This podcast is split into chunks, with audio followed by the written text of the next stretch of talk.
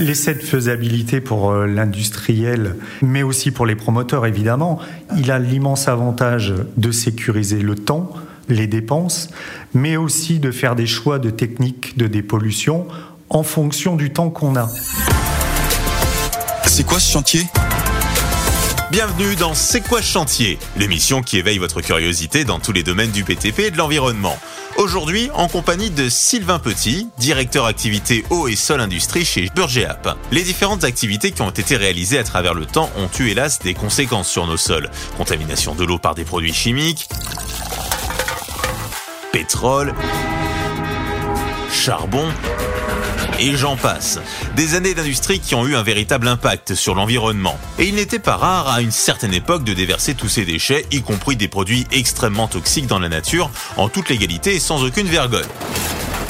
Heureusement, depuis plusieurs années maintenant, l'écologie prend une place plus importante, notamment en ce qui concerne le triage des déchets. Alors, Sylvain Petit, dans un premier temps, dites-nous comment on peut évaluer la pollution ou non d'un terrain. L'évaluation de la pollution d'un site se fait par la réalisation d'investigations et d'analyses qui nous permet d'avoir une bonne représentativité de la pollution et sa répartition sur un site industriel, par exemple. Alors, quand vous parlez d'investigation, c'est-à-dire qu'il va falloir, j'imagine, réaliser de très nombreux tests et de préférence le plus rapidement possible. C'est effectivement très important de pouvoir euh, verrouiller en termes techniques, en termes de planning, les futurs travaux et évidemment en termes de budget, puisque on définit un budget et on souhaite le respecter.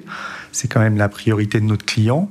Et donc ces tests qui vont être euh, découpés en trois étapes, que sont les essais d'évaluation de performance, les essais d'orientation et les analyses de caractérisation, vont permettre de sécuriser cette opération en faisant des essais en laboratoire qui sont les essais d'orientation et des essais d'évaluation de performance qui pour la plupart se déroulent sur site.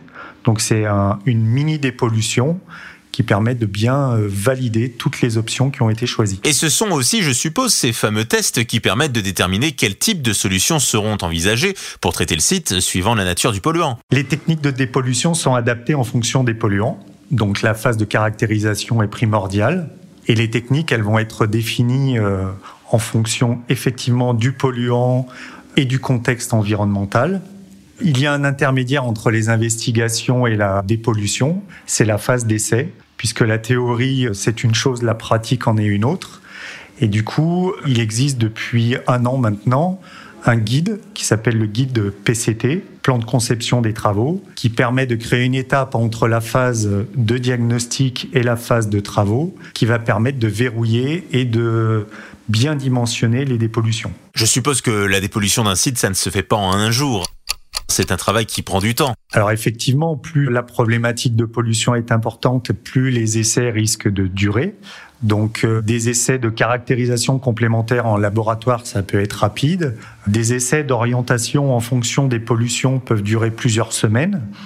Et des essais sur site de faisabilité peuvent durer jusqu'à six mois, par exemple mais c'est pour sécuriser une opération qui va, elle, derrière, durer peut-être un an ou deux ans ou trois ans. D'où l'importance pour les industriels ou les promoteurs de s'y prendre le plus rapidement possible pour éviter les mauvaises surprises. Bah, L'essai de faisabilité pour euh, l'industriel, mais aussi pour les promoteurs, évidemment, il a l'immense avantage de sécuriser le temps, les dépenses, mais aussi de faire des choix de techniques de dépollution en fonction du temps qu'on a. C'est-à-dire que si un terrain est disponible longtemps, on peut envisager des essais et un traitement de pollution moins coûteux mais qui dure plus longtemps. Et donc ça va passer par une optimisation aussi financière, mais à valider par ces fameux essais qui vont permettre de sécuriser euh, tous les aléas possibles. Eh bien, grâce à Sylvain Petit, on en sait désormais un peu plus sur la dépollution des sites, mais nos aventures sont loin d'être finies. Gardez bien votre casque sur la tête, c'est quoi ce chantier revient très vite pour découvrir de nouveaux concepts dans les métiers du BTP et de l'environnement.